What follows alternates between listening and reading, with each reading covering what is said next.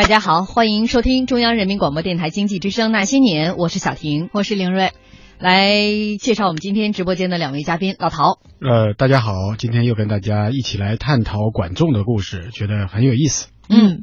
大师，大师，嗯，大听众朋友大家好，这个又跟大家见面了，又跟大家开始说熔断的故事了。好像我一来的机会，熔断的好像就特别多，自己感觉。别往自己身上揽事儿啊！是。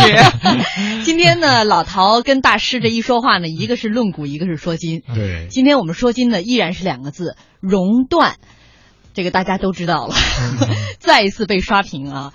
A 股今天是再次熔断，沪深三百指数这个跌幅触及到了百分之七，暂停交易一直到收盘。其实当时距离开盘还不足半个小时，全天交易时间仅仅只有十八分钟。我这个办公室旁边就是我们交易实况的同事，我心里又真心挺心疼他们的。你想想啊，就是我们上下午这时间，交易实况、交易双都没交易，哪来实况啊？我今天也是觉得今天特别悲催，因为一开始是开盘有点下跌，我心想我稍微待一会儿，然后再来看一下，看能不能回来。结果突然发现，哎呦，停了，这是百分之五，触到百分之五了，就熔断了。十五分钟以后再开盘，再开盘再来问的时候。就已经收市了，我说好，今天踏实了，什么也不用看了，肯定是一步到位，一步到底。今天有 又段子手们又出街了啊，有很多的笑话，就说非常羡慕证券行业，就没有想到我们中国首个实行二点五个休息日的行业是在证券行业。嗯，你这今天早上你要是迟到个二十分钟哈，嗯，基本上就可以直接下班了。有 有的朋友说你早饭这个多吃点儿，你都不知道你午饭和晚饭还有没有心情吃下去。就原来是羡慕证券行业的可以吃个早点再去上班，现在是。羡慕他们下了班还可以吃早点。还有人说这个迟到了，给老板打个电话说：“老板，我迟到了。”老板说。今儿你别来上班了，别别开除我，我我就迟到几分钟。说今儿你是不用了。但是你的工作量是不是得额外增加很多呀？今 儿我就迟到了。还有说新疆证券人员说说这好家伙，天还没亮呢，这股市就休市。意思真是天还没亮呢。还有我看那个配，我们今天配图上也放了，说这个氢弹其实是瞄准我们的中国 A 股的。我今天一大早，这个其实不算是一大早，就是十点钟啊。我看我的手机，我一般一起来呢，先看我的手机啊。一看到这样的消息，我觉得我就应该倒头再睡过去，就把它当做一个幻觉就完了。然后我发了一条朋友圈，我说：“你看今这个再次熔断，我我的钱呢？”然后我一个朋友在下面就回复说：“你担心什么呀？”有人比你更担心，说这个印花税全都收给国有了。他觉得他是在安慰我，其实呢，我觉得这是火上浇油。为什么？我赔了钱，我受损失，我自己勒紧裤腰带；国家赔了钱，受了损失，全民勒紧裤腰带。我也跑不了啊！我得说两项我都要受损失。我现在身上两条裤腰带，一条在腰上，一条就在脖子上。你现在脖子上这条勒得有多紧？我们试着把你勒。就看明天了。我今天在朋友圈里面啊，流行一首朋友赋的诗《江城子·熔断》，大家听听是不是说到你们心坎里了？新年股市大灰狼，先亏车后卖房，万古皆绿，无处话凄凉。古民相逢应不识，眼血红鬓如霜。夜来老夫躺在床，睡不着去烧香，根根熔断，相顾泪千行。料得明朝又跌停，洗洗睡，别起床了。就跟小婷姐是一个心情的。其实今天你纵观这个段子手们的段子，欢乐的成分已经比周一那天熔断 这个形势之下的这个段子啊，对，因为之前有很多人说太多了。你段子手之所以横行，是因为你还不够疼。等你真正够疼的时候，大家都没有心情去乐呵了。嗯，那时候大家第一开始是吃了一惊，现在是真正的有点震惊了。就跟刚才说的那个洗洗睡原来是怎么出来的？就是原来是在九十年代的时候，说也是有那个股市啊，有一次跌幅最大的时候，连续三天都是跌停，嗯，就全面跌停开板，就相当于连续三天都熔断，然后大家一开始说哟，就是不用交易了，就可以下班了 啊，就可以下班了。上次呢，有人开玩笑说，哎，这个证券行业啊。这个嫁生相好像不论那个是嫁给他们还是娶他们最好。十点钟他们下班，中午给你做饭，晚上给你洗衣服买菜，然后呢，你可以吃一顿可口的晚餐了。然后有人说你别说啊，到时候说真真的了。果然没想到，真过了两天，这一语成谶，就成了真的了。这里的伤痛啊，确实是给大家。带来的，特别是那些融资的在在哪儿呢？他卖还卖不出去。嗯，对。他有些人，比如说他融资的，他平仓还平不了。嗯，这一下子对他的那痛啊，真的叫这叫这叫割肉之痛。哎，而且可能我觉得是一种信心上面，大家是大大的打折了。所以说这个第二次就是今天这次熔断过来，你就明显看到这些段子啊，呃，首先量也去，这个数量也。也没上去，质量也不也没没有提高。但是我想起了咱们一月四号这个第一期的这个节目，说到熔断的时候，大师当时举了个例子，他说：“你看为什么大家会那么欢乐？就相当于停电了之后呢，所有人都跑出来了，就一块在也不看，哎，也没法看电视了，对吧？然后大家就开始聊天儿，然后很兴奋，有这么一个机会。所以这跟熔断之后大家这个兴奋的感觉是一样的。所以我在在在想啊。”呃，跟大家来复盘一下、复原一下我们小时候停电的这个状况。因为今天有人就拿停电举个例子，说如果呃一天两次熔断，那你去检查一下保险丝；如果四天四次熔断，那么你就得看看是不是电路出问题了。我们小的时候停电的时候，呃，偶尔一次停电，大家很兴奋；三天两头停电，就有人出来骂娘了。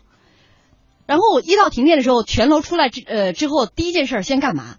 肯定有人在揣测，说楼里一定有谁谁谁家用电炉子，对吧？这相当于股市里边的这个啊，境外的坏势 坏势力啊，恶钱呐等等，对吧？然后呢，如果说排除了这个呢，大家就开始检查那个保险丝烧断了啊，有可能是保险丝的情况呢，就换保险丝。但是这么频繁的情况下。大家都觉得是电路老化，嗯，我们小的时候就是那个小区的那个电路老化，曾经换过，嗯，非常的麻烦。它不是说你少看两集电视剧，水电是一个一个家庭里边最基本的一个生活的需求。当你没电的时候，水就没有了，所以你换电路是要是一个什么？是一个你全楼的居民需要全体去承担这个成本的。你愿意吗？我们当时全楼就在，大家就在商量，你你就是每家都要签字儿，你是不是愿意？呃，跟供电局说这电路要去换，所以跟现在是一样的。这个这个熔断的这个机制出台，包括现在我看今天最新的消息，这个基金业这个从业者他们集体请愿，希望能够改进这个这样一个熔断的制度。一项制度的出台哪那么容易啊？嗯，而且说你你你改进这么短的一个时间，怎么改进？大家都在盯着看，所以我们要说到这个管仲，说到两千多年前管仲的这改革也是一样，包括今天我们一项制度、一项规规则，它的出台，它一定是有很多智囊团在帮你出主意。那这么多的这个方案，你选哪个？考量的是决策者的智慧。因此，我很佩服两千多年前的齐桓公。你说，在用不用管仲的这个情这这这样的一个情况下，老陶在今天还唧唧歪歪，阻力都这么大，更何况管仲拿出了是一整套齐国的发展，无论是经济、政治、民生，甚至是福利保障方面，他都有一套完整的制度。我相信在那个时候，一是这个呃黑管仲的人有。其二，拿出类似其他改革方案的人也有，但是这是考量的是齐桓公他的能力，他的决策的智慧。管仲有他的真知灼见，那齐桓公就得有他的高瞻远瞩和慧眼识珠。他认为这套方案适合齐国的发展。有的人就有人得为此来负责任。嗯，就是他管仲出的政策，就有人臣有本奏，老唐就臣有本奏，我也跟着臣有本奏。夫管仲者，逃兵也。所以你看，小婷姐刚才是从他们家小时候停电的经历说到的熔断，再说到了管仲，说了这么一大圈儿。哎呀。隐隐的感觉到这是多么痛的领悟啊！股市里面压着那么多钱，终于拐过来，拐过来。不过我倒说一下我个人对对股市的感受。一般来说啊，股市痛到了极点，就往往是短期要涨的时候。每一次呢都是的，百分之九十人都说啊不行了要跌了，你就赶紧去买去吧。啊，就是脖子上那条裤带给解下来了是吗？我以为我会哭。但是我没有，我只是怔怔望着你的脚步，给你我最后的祝福。这何尝不是一种领悟？让我把自己看清楚。虽然那无爱的痛苦，将日日夜夜在我灵魂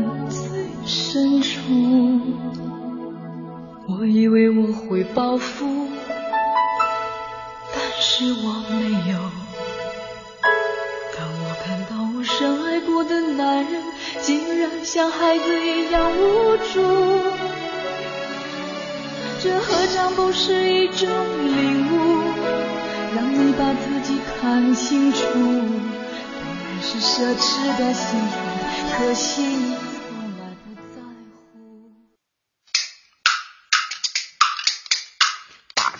儿来科普，人生命要守护，掌握知识更靠谱。火灾起，怕烟熏，口鼻捂住湿毛巾，身上起火，地上滚，不乘电梯往下奔，阳台滑下捆绳索，盲目跳楼会伤身。下暴雨，泥石流，危险之地是下游，逃离别顺沟底走，横向快爬上山头。野外宿营不选沟，进山一定看气候。遇地震莫心慌，远离外墙和门窗，桌子床下家具旁。相对安全可躲藏，地震过后再撤离，莫贪财物回危房。下雨天防雷击，树木金属要远离，空旷野外无处避，双脚并拢是第一。下蹲低头手抱膝，切记不可打手机，防患危险于未然。祝愿人人都平安，生命安全重于泰山。讲文明树新风公益广告。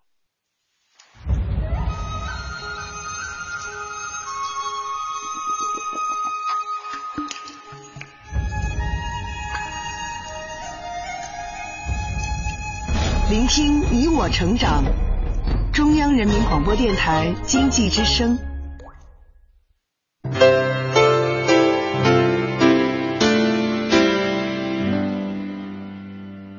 Here we go.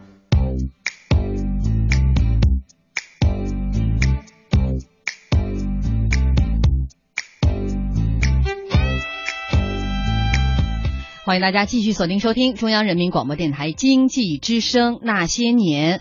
我们今天论古说今之春秋战国管仲篇哈，一起来看一看齐国的福利制度。看完人家的这个两千多年齐国的福利制度，我觉得大家都想静一静的，而且都说穿越吧，来个雷把我劈了，让我直接回去。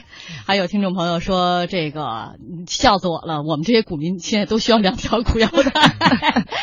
呃，让大家也幸福一下啊。嗯，我们今天呢依然会送出四份彩票的奖品啊，只要您在我们的微信公众平台搜索“那些年”，发出四个字“老老慈幼”。啊，也就是我们今天要说的这个齐国当时管仲进行的福利制度改革当中的两项“老老慈幼”，发出这四个字就有机会获得我们送出的奖品。嗯，当然还有一个礼物啊，是我们嘉宾老陶带给大家的，是他从韩国带回来的护手霜一支。同样，您也是在微信公众平台搜索“那些年”，给我们写下“老老幼幼”这四个字。我们今天一共会“慈幼”四个字，我们一共会在这个微信平台上抽出五位幸运听众，送出我们的礼品。嗯，好，我们接下来要说一说这个管仲的在当时在齐国的福利制度改革，因为管仲其实在当时齐国进行的改革是一整套的，嗯是。国计民生方方面面，其实我看他的这个改革的时候，就想到我们现在的很多的改革。我们微博平台上一位就孔维道，他说今晚这话题绝对几年之后还可以听，那些年。其实这几千年的事情，很多事情它都没变过，包括。我们的一些改革的制度，嗯你看，呃，几千年前在春秋战国的时候，平均一点九年就要发生一次战争，所以那时候老百姓他们的愿望也就是好好过日子，没有战争发生，手有余粮，心中不慌，大家都希望有个奔头。今天也一样。今天我们也是希望过上安稳日子，然后大家都有富裕的这个钱，拿来炒炒股。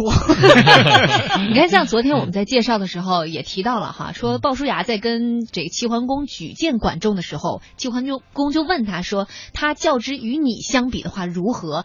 这个鲍叔牙就列了五条，一二三四五，这五条都比他强。其其中的第一条就是管仲这个人呢，他是讲仁政的，嗯，所以他的很多政策是受到老百姓拥戴的。那我们今天要讲的这两个，一个是老老，一个是慈幼，这关乎每一个人哈，生老病死这一个头一个尾，两个都关怀着。就是几千年前的这个福利制度改革，或者说方方面面的这个改革，和今天的改革都是一样的，都是关乎到国计民生，是让每一个这个改革背后的。人民享受到幸福的，没错。哎，说到这儿，我觉得这管仲也挺有意思的。就是你按说你辅佐的是一位新的领导哈，你是不是应该先在公司里边消停两天？他不，他回到了齐国之后，刚四十多天就拿出了这么一个大部头的制度来。嗯嗯，其实关于福利制度，确实是一个非常重要的一个制度，特别是对于一个国家而言。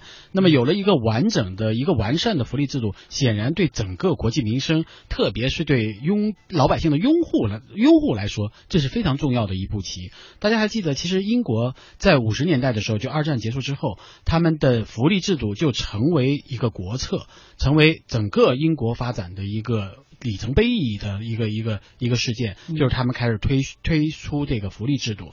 那福利制度之所以重要，就在于说每一个人应该公平的有一个生活的环境，有个良好的生活环境，那这样的才能促进国家的发展。也就是说，国家的发展的目标实际上是为了保护每一个人的公平发展。那在这样一个大的前提之下，你有了一个完整的福利制度，那每一个人就能够幸福的生活。那反过来也能促进国家的发展。所以我觉得，就是当推出这样的一个福利制度的时候，我觉得管仲的这个意义确实是不同寻常。但是我要说一个但是啊，就是实际上整个就现代福利制度的一个基础在于个人的发展。就是它的立足点在于个人，而管仲推出的这个福利制度，包括老老这个福利制度啊，它其实立足点在于王权的延续。所以我觉得在这个问题上，它只是副产品，让你能够享受到国家的这个福利待遇。我觉得突然觉得老陶的话，我马上就想到教科书。我们以反封建的，我觉得这样得先给大家介绍一下 这个老老的制度是什么。对，你们听听老老的这个，就会发现，其实你们高兴的有点早。其实有很多事情未见得能够降临到你们身上。我们呃，这个先要跟大家解释的是。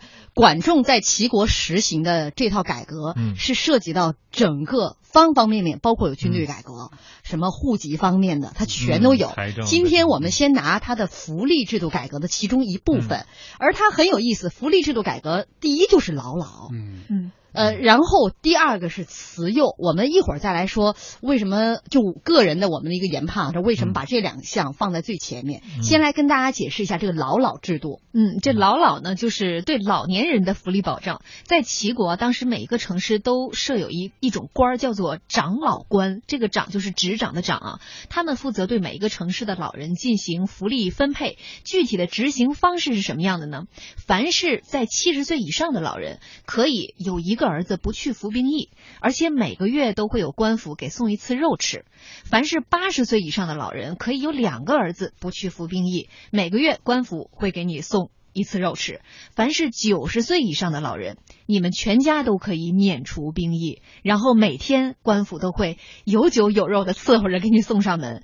如果有老人去世的话，那么官府会免费送上棺材。给你养老送终，而且还会规劝他的子弟，规劝他们的孩子，一定要就是在照顾老人这方面要做到细做饮食，询问老人的要求，了解老人的嗜好，这一系列的这个福利政策就叫做老老。嗯嗯。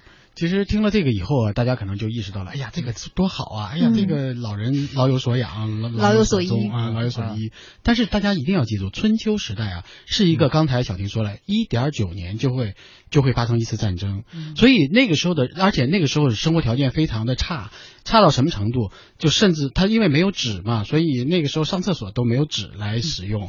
所以你就想象那个生活条件有多么的艰苦，大不了吃一点。人家人家不觉得这叫艰苦。我要我要说的是，那个时候的人的平均年龄只有五十岁。呃，好像其实在三十多岁啊，三十多岁。五十岁你说高了。对对对，我可能说高了啊。所以七十岁，大家看一看啊，他这个政策是对七十岁老人的。我们说七十人到七十古来稀，就能活到七十，恨不得就只有三个人，就像他们仨一样，这齐国剩下的估计都活不到七十。老陶，你的意思是管仲设计这套政策的时候，其实是挺有心机的。对，觉得其实就是活不到给你们一个糖而已，马上就告诉你们要熔断了，那你们就觉得哎呦这个是保护我的，哎没准哎十点就下班了，确实保护你了，但是你的钱可能会折进去了。所以这个政策听上去是一个非常好的一个政策，大家都觉得哎呀我要活到七十岁，我就可以一个儿子不用去服兵役了，因为服兵役的时候很艰苦，那个时候战争比较频繁，所以服兵役基本上就是有去无回。所以但是你要发现你要等活到那个年龄啊。所以这个是一个不是那么容易的。说活到七呃八十岁有两个儿子不？您能活到八十岁吗？还有九十岁，说有酒有肉，那可不有酒有肉，就没这个人。关键是有酒有肉也没用，没牙了都，吃不了。所以呀，就这个政策推出来，给你就是一个糖，但是你呢永远含不到这个糖，所以这个糖究竟有什么意义？所以在这个这个福利政策，我觉得福利政策的推出是好的，但如果这个福利政策不是针对你的，就像我们任何一个公司，他会说你完成业绩，比如说完成业绩百分之一百。你就能拿到呃多少万多少万的奖金，但是那个难度是非常大的。也许你只能完成，比如说百分之五十或者百分之六十，就算用上吃奶的劲儿了，你根本就不可能像现在很多银行说是拉存款，那拉的过程当中，你就会发现，你七大姑，除非你们家七大姑八大姨是有人有存款的，你敢说你到外面去拉一笔存款，什么一百万才给你提百分之一或者百分之二，然后一千万对吧？你哪儿去拉呀？除非你们家自己印行了。所以有些。所谓的福利制度，当你看的觉得特别光鲜亮丽的时候，你要想一想，落到实处究竟有多少，你才能知道这个福利制度对你有什么意义。嗯，所以我觉得，当我们看到这个老老的政策的时候，我们一片欢呼的时候，就会发现您还是慢点穿越，先活到七十再穿，活到七十你再穿。相比当人，其他没这制度的。这管仲里人人是一个零的突破呀！对呀，这种零的突破就是很容易，因为它是一个，它是一个就是。但是你知道吗？他是从人性的这个角度上，他为什么把老老放在第一位？古代我们一直是孝，中国是一个。重视孝道的国家，所以他把父母先放在最重要的位置上。对对，人同此心，心同此理。所以这个这个，我觉得这个观念啊，尤其你看，从春秋时代，我们就一贯的去强调说，人对老人的这种服从，对于老人的这种尊敬，对老人的这种孝敬。其实有的时候你会想想，个人其实每一个人都有发展。我们现在这个社会强调的是个人的发展，我们。尊老是没有问题的，但是我们不能说，因为你有一个老人，所以我就我就应该怎么怎么样。你这样一来，就变成一个确实我们家庭观念应该重一点。中国中华民族的传统文化就是尊老爱幼，其实就从那个时候开始的，以至于我们很多的工作或者很多的生活，包括个人发展过程当中，你会发现很多的侧走就来自于，比如说。你必须听父母的命令啊！你的婚姻、你的工作、你的事业，以至于孩子失去了自己的这种选择的能力。那你说这个这个社会的这种政策，究竟是让他更加健康的发展、更加有活力的发展，还是说我们不断的就是重复、重复、重复？你把这帽子扣在管仲头上，我实在觉得太冤了。人家管仲就是 为了让我一解读。就是一个养老政策嘛，就是另外一点，我也看出那个时候确实特别缺肉。啊，但不过我觉得这个老陶说的这也是有道理。他管仲说的说是为了这个，就是老人呢，更主要其实是为了这个修齐桓公。管仲的政策核心就是叫尊王攘夷，就是说他要建立一种秩序。尊老，尊老核心是什么？要尊重那个秩序。嗯，他推出这时候，因为春秋初期已经有些那个秩序啊不太稳定了，不太稳定就是。各诸侯国都在分战，就跟这个现在这个互联网公司一样，而且新崛起的呢，不太认那些老一辈儿的那些。特别明显的就是楚国，嗯，楚国是个子爵嘛，公侯伯子男，楚国排老四，结果他老不满，他老扩张，就把别的吞并了。而且最无理的呢，到了周天子呢，还看着那个大家听故事就看那个大鼎，哎，说这玩意儿挺好。周天子那九个鼎，对，说拿我们家也不错。然后呢，那个天子也不好，不敢信任，说了他这不行，还得大家你这个能不能评正高，还得大家评委评一下，也不是说你都拿走能拿走都拿走的。而这个时候呢，他管仲推出这个呢，就是他要讲一种秩序，嗯，讲一种秩序呢。就是说，他推出就说，一要尊老、尊王攘，就说尊重原来的秩序。为什么要尊重呢？重的。尊重周天子啊，尊重周天子。呃，我们作为最大的这个诸侯国的霸主之一，我们带头尊重周天子。对，而且呢，他按那个排下来呢，他最得力。为什么呢？齐国那时候是个公国，公侯伯子呢只有两个，一个比较大的晋国也是个公国，所以呢，他的意思就是说，我们按照秩序来呢。像你楚国折腾半天你没有用啊，你还是个小科，你企业办的再大，科级副科级 副科级，所以你不要搞这些，咱们都要遵从一些秩序。所以他。这个管仲他一直在外交上都在宣传这个，所以他国内先推行这个也是这样，叫不战屈人之兵嘛。嗯，就是说我们大家要遵从一个秩序，哎，也要论资排辈的。所以老老他就放在 第一位了。对，老老甭管他有多大多少的实际作用。作用，对对对，我们还要在。但是其实很多我们的现在这个企业当中，也有也有一些企业啊，针对员工的这个父母。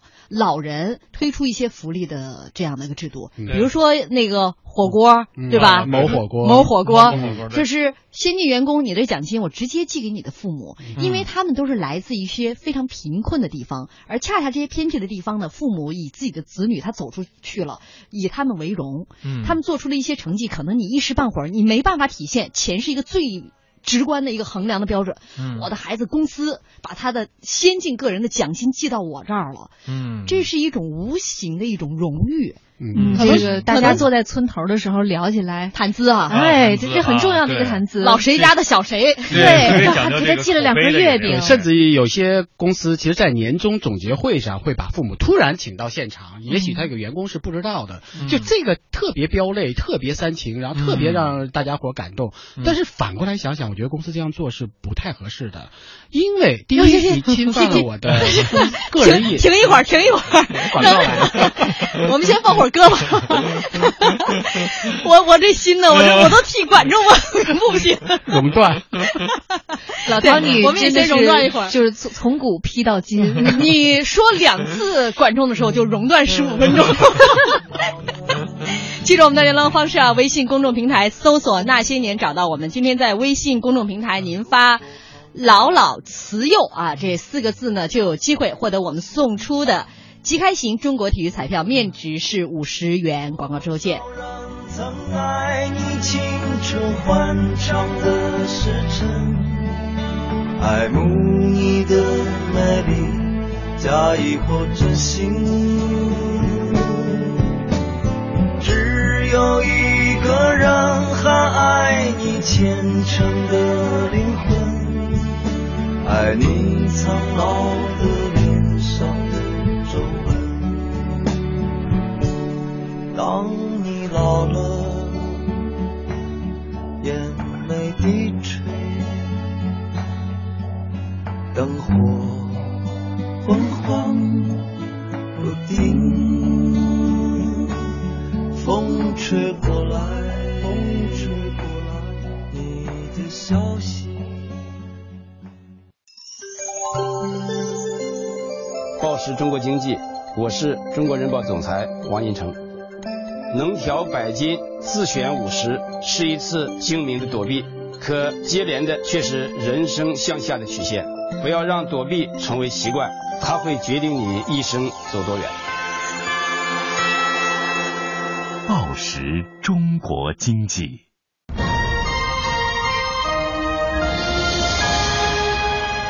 经济之声。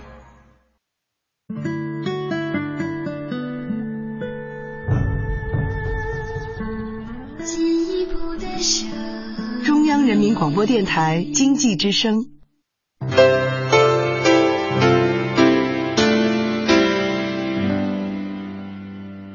Here we go。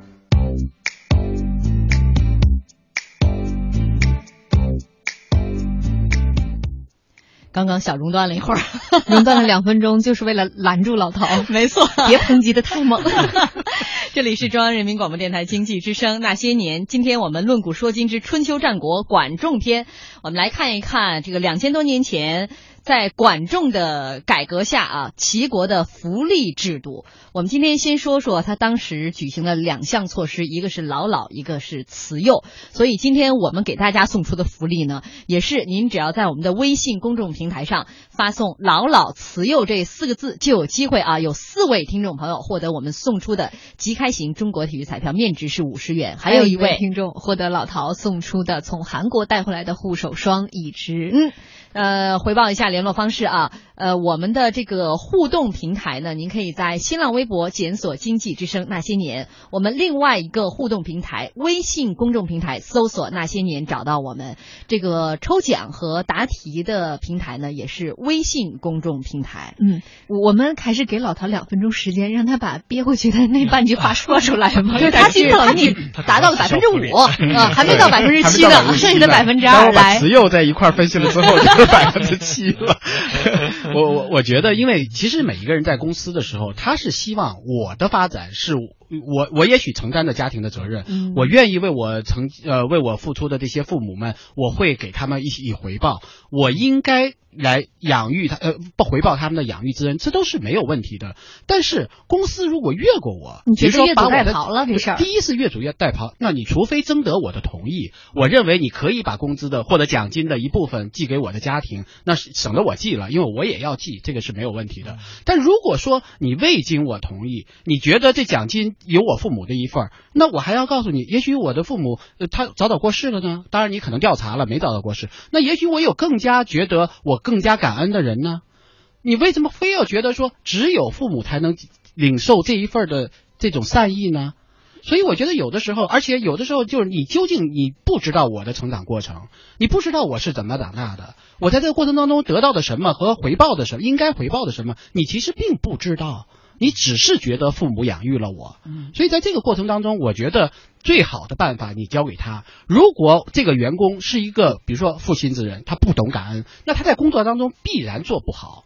如果他是一个优秀员工，显然他知道内心深处是有感恩之情的，他自然会处理好自己的财产的分配问题。所以在这个问题上，公司完全没有必要说我替你把这些孝心给尽了，你到底要干嘛？所以我有的时候，那你你为什么不信？比如说我要有女朋友，你直接给她了；我要老婆，本来想藏点私房钱的，你也 给她了。就是这样，好像。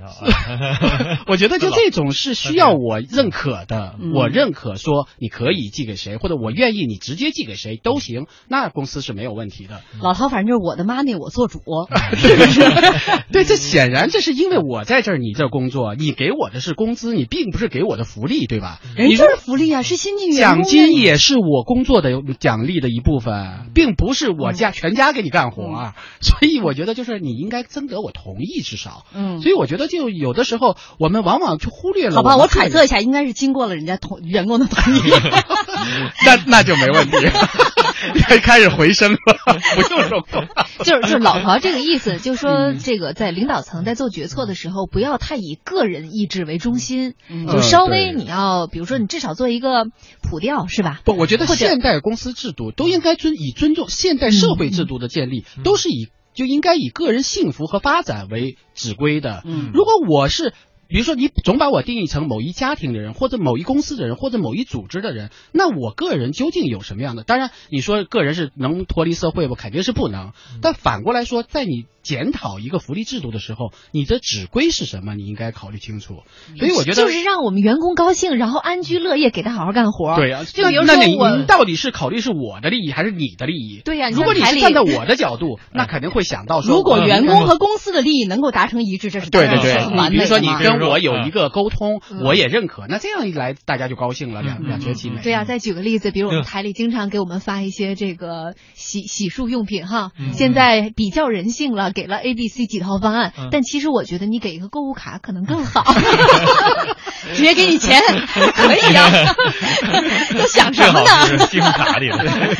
这个，我说幸亏刚才那个公司我们说是某公司，让老陶这么一解读，我觉得人家得找我们来。好，我们刚才说的是一个老老啊，我们接下来呢来说慈幼，就是管仲在两千多年在齐国进行的福利制度改革当中的第二项。说完了老，当然就是要来说小了啊。这个什么叫做慈幼呢？说白了就是当时春秋版的幼儿贫困补助。嗯，这个具体的执行办法是说，你家里面的孩子如果多，而且经济条件又不好的话，政府会给你一些补助。嗯、三个孩子的家庭，你可以免除赋征，这个妇女的赋啊，这个赋征是指当时会征收一些布帛。如果你们家有四个小孩，那么全家免征所有的税负。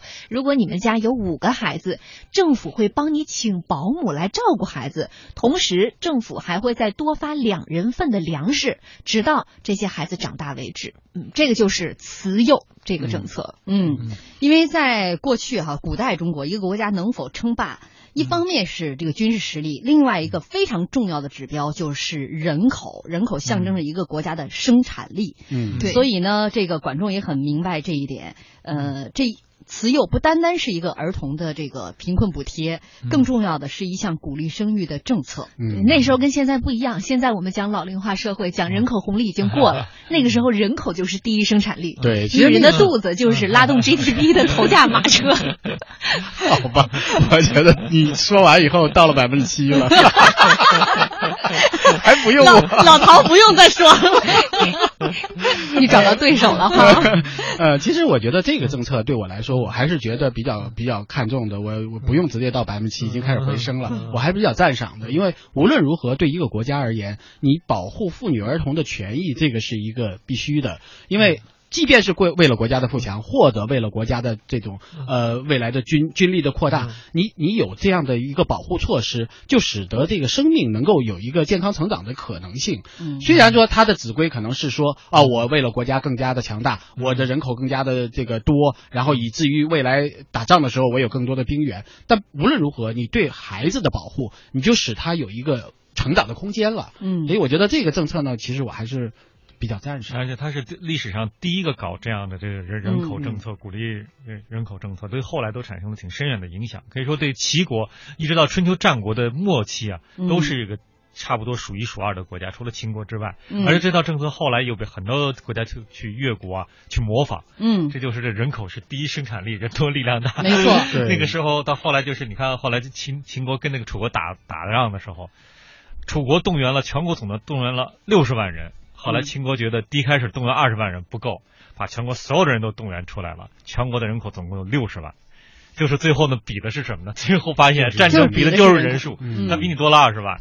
嗯最后的结果就是秦把楚给灭了。嗯哎、齐之所以最后被一个灭，齐很大程度上也是在那叫人口繁盛，当然跟它地理位置有点关系。嗯但是就是也是人口繁盛，而且经济也比较发达，嗯所以一直是有在称霸，一直称霸了，从春秋一直称霸到了战国啊。嗯，其实我们你看现在也在鼓励生二胎，包括最近的这个。猴票啊，啊这个邮票都是俩，抱着俩猴。这个是以讹传讹了。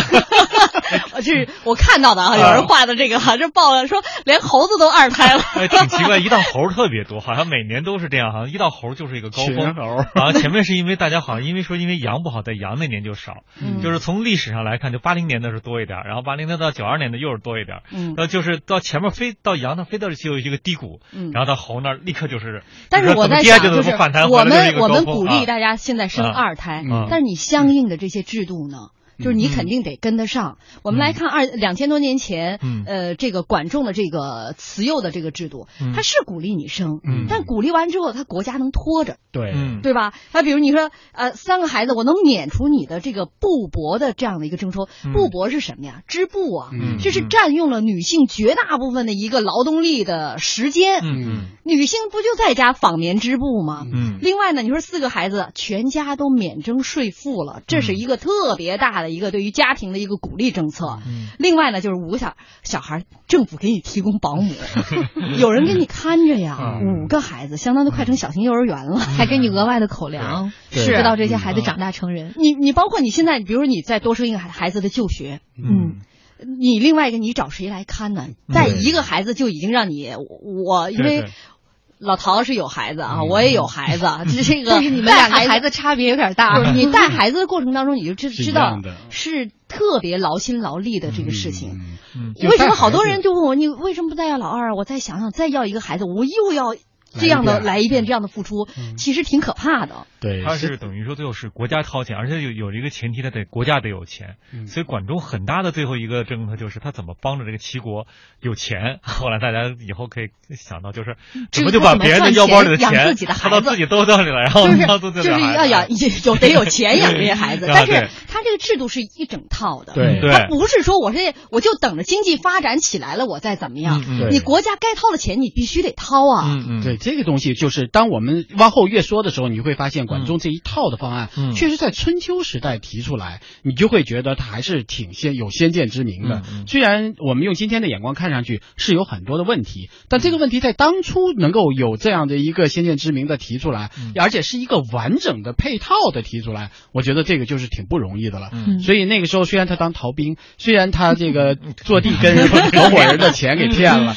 但至少我觉得他确实从至少他从后来的政策推出来说，还是有一个治国之才的。对。所以从这个政策来说，我就说，其实今天我们再来说说孩子的这个抚养，也是一个很大的问题。为什么说现在发达国家他不愿意养孩子？他就会觉得每一个养育的过程当中都要付出这个巨大的精力。老古的时候更完了，因为你想想，一个妇女她要织布，织的布要去要交税，交当税，然后其他的税收你还不能免呢，比如说你种田，你还有还有嗯其他还有、嗯。还有种田的税，然后什么其其他各种税，其实税负挺高的。那么这样一来，可能这种赋赋税的减轻，对于一个家庭而言，就是一个非常大的一个鼓励。那他对生孩子就会有有比较大的一个一个动力。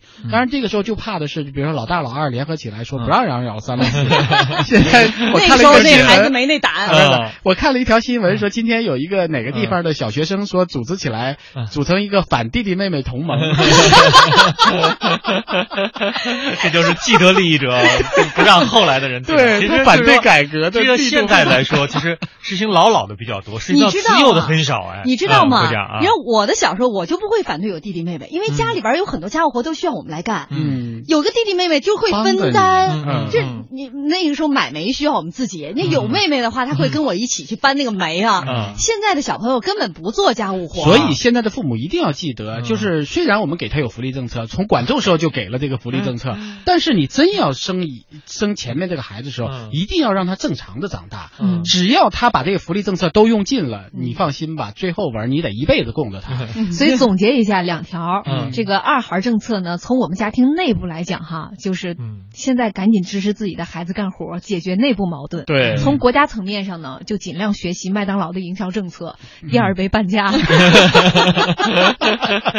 这个买一送一，崔老师买一送一，我们特别应该把管仲的这个政策给嗯给给再就是大家学习学习大家学习学习嗯，就是等你生生第三个时候，国家给你配保姆，他确实是要有配套啊的。而且他实际上是越多，实际上付出越大，能坚持来很不容易。而且嗯就是说坚持不好吧，反而被底底下利用。我们举个反面例子，比如说这个老老，这希腊就老老，本来是五十多岁退休，嗯后来他有个特殊规定，说高危行业你们四十岁就可以退了。结果大家各行各业啊都慢慢数，说自己都是高危行业。在他们国家，播音员算高危行业吗？呃，他们国家都算基本上都算，连理发师都算。那 理发师为什么是不是都可以退休？说对呀倒不是把人脑袋给剃秃了，他们理发师说啊，说那个理发那个染发那个东西啊，是化学物品，致癌，所以那理发师啊都属于慢性中毒。哎呀，所以这个高危行业日久天长，说到四十岁他们就受不了了。理发师在最后呢列了八百多项，终于把理发师也包括进去，四十多岁就可以拿退休金，拿退休金呢还可以就是十四，就是拿他们可以拿十四个月的啊嗯退休金。年底还三薪。对年底三薪，嗯，但是，所以以他后来就挺无赖的了嘛。所以管仲提出来就是 七十岁，让你让你活，让你活，我让你活。虽然虽然这个老陶对管仲哈，呃，这个政策。用基本上是用百分之八十的篇幅去贬一贬，百分之二十的篇幅褒一褒。但是老陶有一个观点我还是认可的，就是他做这一系列政策的初衷，初衷是为了巩固他的王权。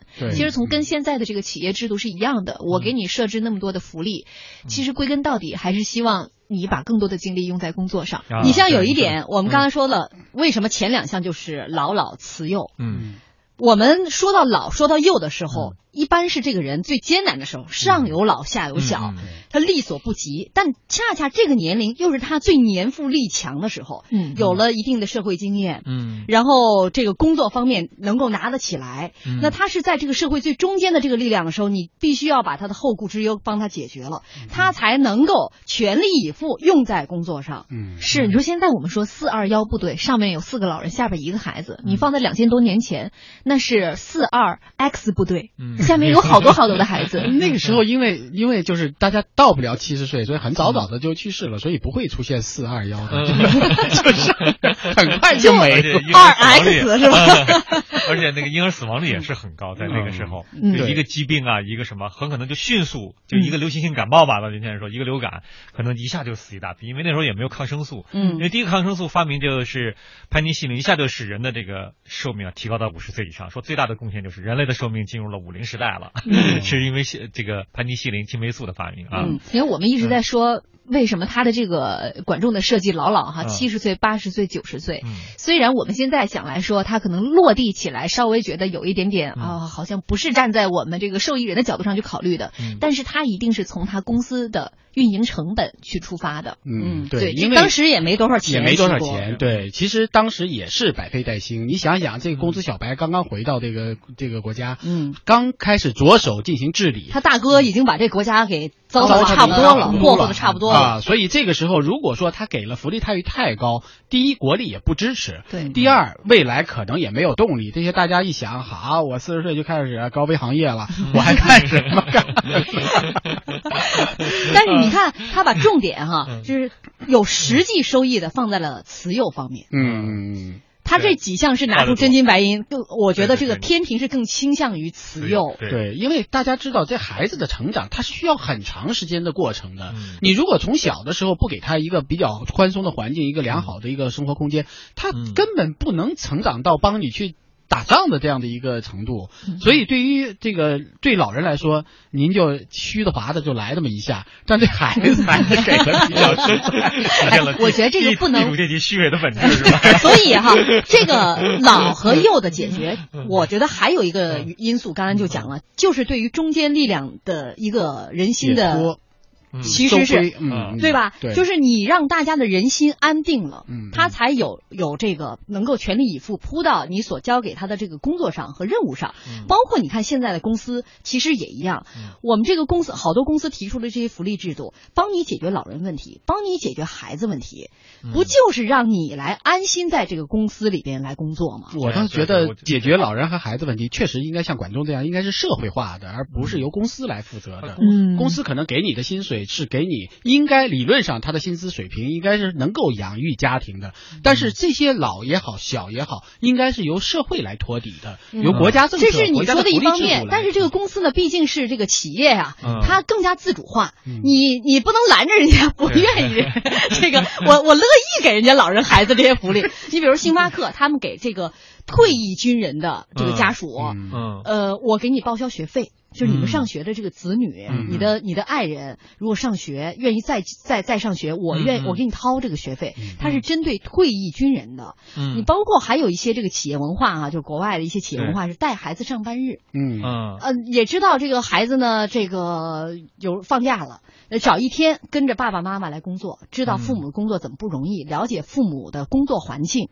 其实国内也有很多这样的这样的一个制度，比如说你呃放假期间，然后让孩子能够集中起来，给单位会提供一个相对的，比如说学习呀，或者一个集中的环境，让你们因为可以安心工作嘛。这样子我觉得就是起码解除了一些呃职工的这种这种就是担心。嗯，其实所有的福利制度真正要要。覆盖的就是这些，比如说老的、小的、病的、什么弱的。其实我们有接下来的这几天，如果大家听我们的这个整个的管仲的这一篇的话，你就会知道，其实这一系列的覆盖都应该所谓的福利制度。它既然是一项国家福利制度，它理论上就是应该覆盖覆盖在这些老弱病残孕的这样的身上，才能让整个社会的健康人有一个真正的这个呃全部的精力或者全身心能够投入到工作也好、生活。当中来来创造财富。否则的话，整个社会有就是大家在战场上就能知道，有些就是国家他在埋地雷的时候，他不是要把你炸死。它是崩出来以后崩到腿这个高度的那个地雷，你踩它把你腿炸断，因为一个伤兵就能拖累你两个正常的一个一个士兵，嗯，所以有的时候就是一个福利制度，如果覆盖的人群能够让你一下子放心下来，你创造出来的财富远远要高于这些这些所谓的提供的这些福利，所以对于一个国家来说，如果有这样的一个福利制度，一一方面是说明这个国家相对比较完善，它有一个良好的福利制度，让更多的人能够覆盖。另外一方面，就是这个国家的未来的经济发展是有潜力的。老唐，我会把你这一段剪下来发给我们台领导。但是这个福利制度哈，呃，是一把双刃剑。嗯，呃，用的好，呃，我觉得是每一个人都能够享受到；用的不好，它可以成为一个巨大的一个包袱。对，所以所以七十岁，所以这绝对考量的两千多年前当时这个。管仲和齐桓公以及他们当时的那个智囊团的一个智慧，其实你放今天也是一个道理。那时候，比如说，其实古来稀的是这样的，所以他就设计的非那个事实上七十岁，而且现在设计我发现也挺巧，比如说谷歌设计就是说，这个人你死了。哎，你的家庭就能得到这个福利的这个什么？但是他一想呢，前提还是你好好的活着，给你锻炼身体。他是一张空头的场景，而且是十年，就是假如你这十年还能活的话，他肯定请过精算师算一个概率，大概百分之九十九的员工在这十年之内基本都能健康的活着。然后，比如微软也是这样，他微软的一项福利他是这样的，他说鼓励女职工去。他叫冷冻卵子，他说你要冷冻，我就给你报销。但是他这个其实呢，他让女职工就把他的很多女职工的青春事业就献给了微软。我明白了，也就是说管仲他还学过奥数，精算，精算嘛。好了，今天的节目我们到这里就结束了，因为这两天聊的都太开心了，歌都给大家放的少了。我们这个听众老松树说：“大家好啊，新年新气象。”那新年节目是越来越丰富厚实了。呃，既紧密巧说当天最新的话题，又自然过渡到那些年，穿越的特巧。你这这是夸我们的还是什么？我们听众好几前两天都说过，真够乱的哈，穿来穿去的。呃，也非常感谢听众朋友们对我们的包容，我们会继续努力啊。再来回报一下啊，因为我因为现在大家来发这个老老词幼还来得及，嗯。嗯，在微信公众平台搜索“那些年”，您回复四个字“老老慈幼”，就有机会获得我们今天送出的五份礼品。其中有四份是充满无限想象空间的即开型中国体育彩票，还有一份是老陶从韩国带回来的护手霜一支。那最后呢，我们用这一首歌送给大家，陈奕迅的《稳稳的幸福》，嗯，特别契合我们今天的主题。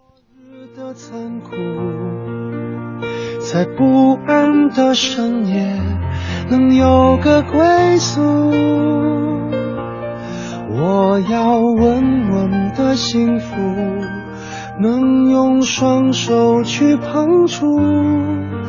每次伸手入怀中，有你的温度。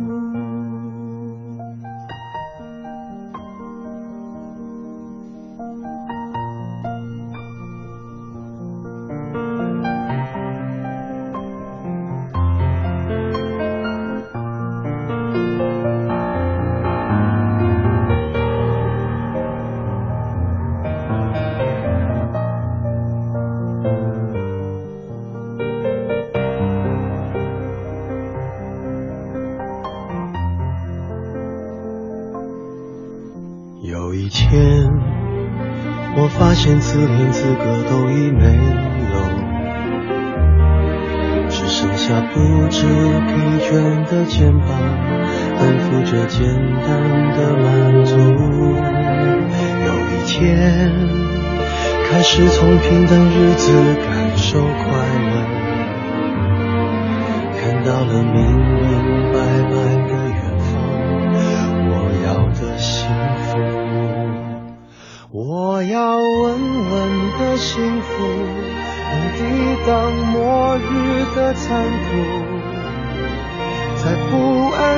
深夜能有个归宿。我要温暖的幸福，能用双手去碰触。每次伸手入怀中。